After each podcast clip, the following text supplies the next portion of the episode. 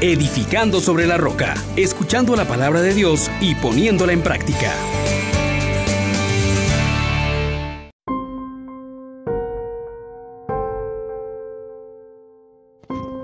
Paz y alegría en Jesús y María le saluda a su hermano Juan Elías de la Misericordia Divina. Hoy damos inicio a la Semana Mayor, Semana Santa, semana en la que hemos de conmorir con Cristo para con resucitar con Él.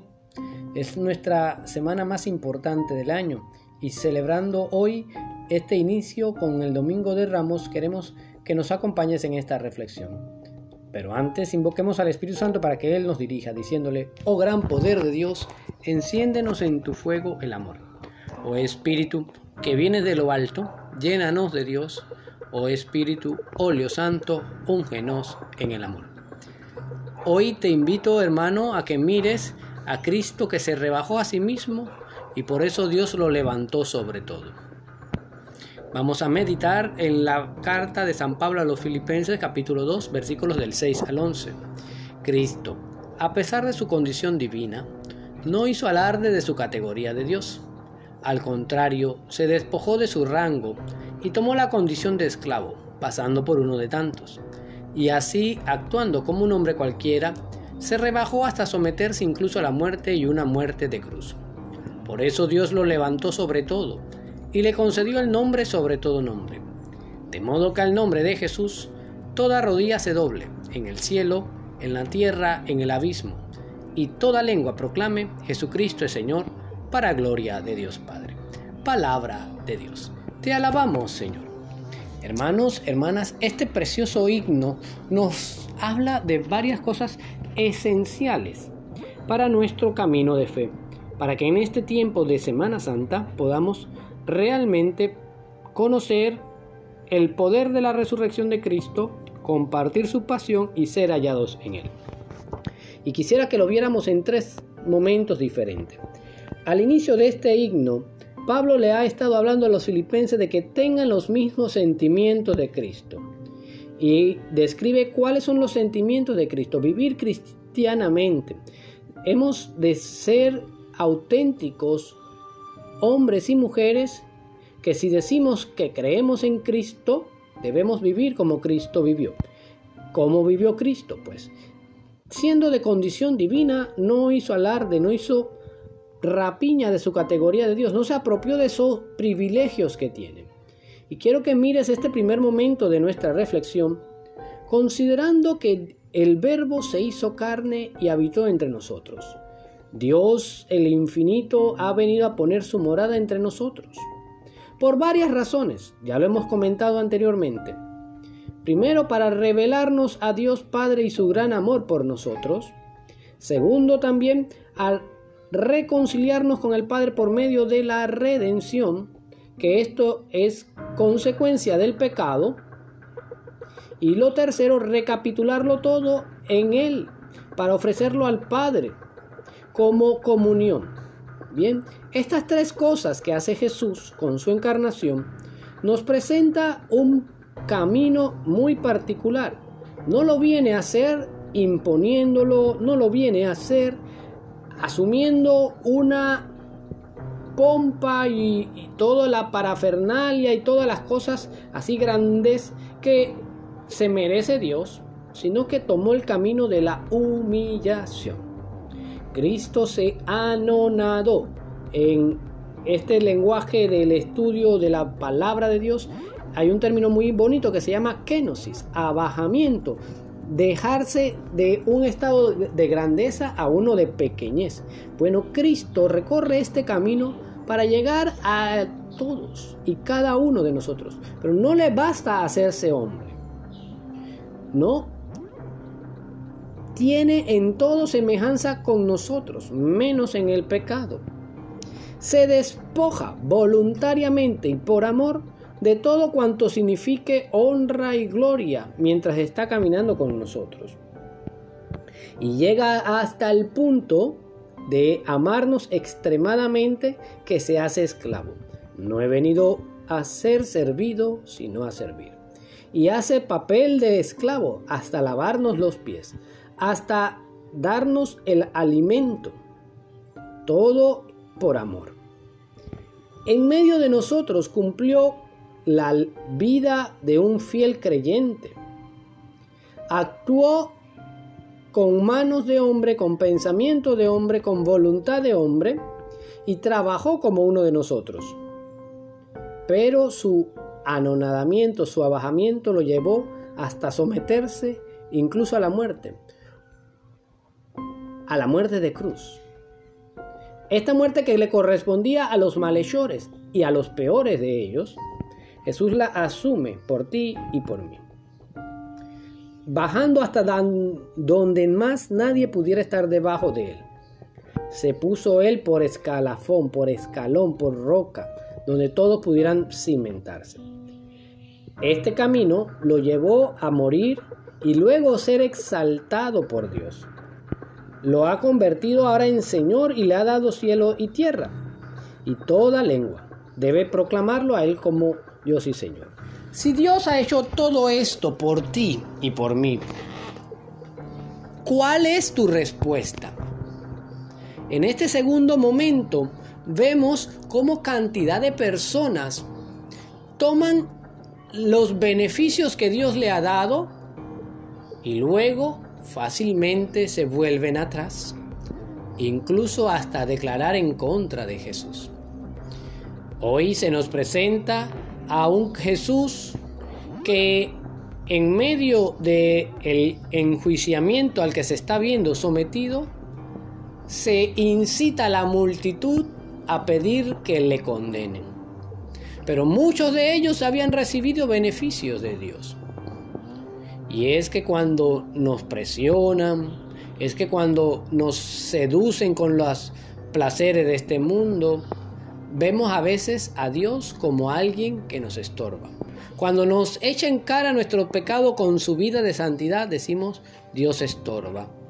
Cuando reclamamos a personas que se van metiendo más y más en los compromisos eclesiales y como yo no quiero asumir eso, le reclamo y lo rechazo.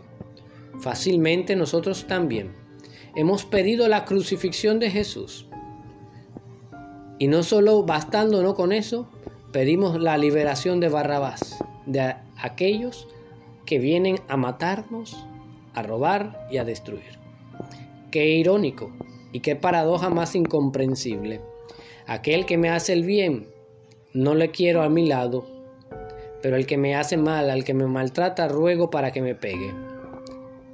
Este segundo y doloroso momento de nuestra reflexión del día de hoy nos quiere poner en atención. Dios está en medio de nosotros, nos sigue haciendo el bien. ¿Cómo respondo yo? ¿Soy acaso de los que me vuelvo hacia el pecado, dejo de creer y me vuelvo tibio? Hoy, más que nunca, hermano, hermana, se necesita quien dé la cara por Cristo Jesús, pues Él mismo ha dicho que quien me niegue delante de los hombres, yo le negaré delante de mi Padre. Quien pide la condena de Cristo, ya él mismo se está condenando. Porque está pecando contra el don del Espíritu Santo que se nos dio para reconocer a Cristo como Señor. Hermanas, hermanos, este tiempo de cuaresma que ahora coronaremos con esta semana es el tiempo en donde necesitamos volver nuestra mirada, nuestro corazón nuestra inteligencia y nuestra voluntad hacia aquel que me llama para pasar de la incredulidad a la fe, del pecado a la gracia y de la tibieza al fervor. Ahora, si tú hoy has participado o vas a participar de la celebración de los ramos, es porque quieres asumir un compromiso. Y es el compromiso que tomamos cuando enarbolamos esas palmas en nuestras manos. Esas palmas con las que representamos a un pueblo que gritaba, Osana, bendito el que viene en nombre del Señor. Esos son testimonios, no son amuletos, no son cuestiones para colgar en las puertas, en los cuartos, para hacer una crucecita bonita, para hacer un ramo hermoso. No, con esto se dio testimonio de fe en Cristo Jesús como el Mesías. Tomar esta palma en mis manos, llevarla a mi casa, tiene una significancia muy grande. Es decir, yo que he dado testimonio público de que Jesús es el Mesías y que doy mi bendición para que Él siga viniendo, ahora me comprometo a dar testimonio en mi casa y públicamente durante todo este año, declarando que no hay otro Dios fuera de Jesús, que no hay en mi vida otro Señor y que estoy dispuesto a morir con Él, pero también a proclamar las maravillas que Dios ha hecho en mi vida por medio de la alabanza. Este es el significado de estos ramos. Por eso, estos ramos son guardados hasta el próximo año porque con ellos se ha de confeccionar la ceniza con la que nos recordamos el llamado al inicio de Cuaresma de la constante conversión de creer en el Evangelio, de creerle a Dios. Hoy estamos en una sociedad que fácilmente sigue condenando a Jesús. ¿Dónde están los cristianos? ¿Dónde están los que creen en Cristo y que han de vivir cristianamente? Espero que tú hoy te des cuenta y seas agradecido de lo que Dios ha hecho contigo y conmigo. Que aun cuando estábamos en pecado, nos envió a su Hijo único, para que todo el que crea en Él no se pierda. Que en Él hemos sido hechos herederos del reino y coherederos con Él, y que en Él ahora participamos de la herencia de los santos en la luz. Hermanos, hermanas, no sigas clamando por Barrabás. Declárate a favor de Jesús. Declárate con todo tu corazón como seguidor, servidor y también como aquel que proclama las grandezas del Señor. Hoy, al inicio de esta semana, Dios te da estos tres elementos. Aquel que es Dios se rebajó para rescatarte. Te dice que tengas cuidado en recibir las bendiciones de Dios y luego rechazarlo.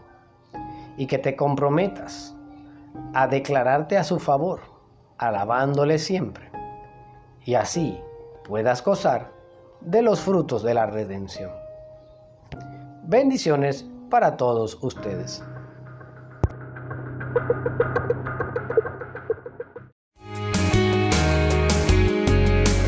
Les exhortamos, hermanos, por la misericordia de Dios, que pongan por obra la palabra y no se contenten solo con oírla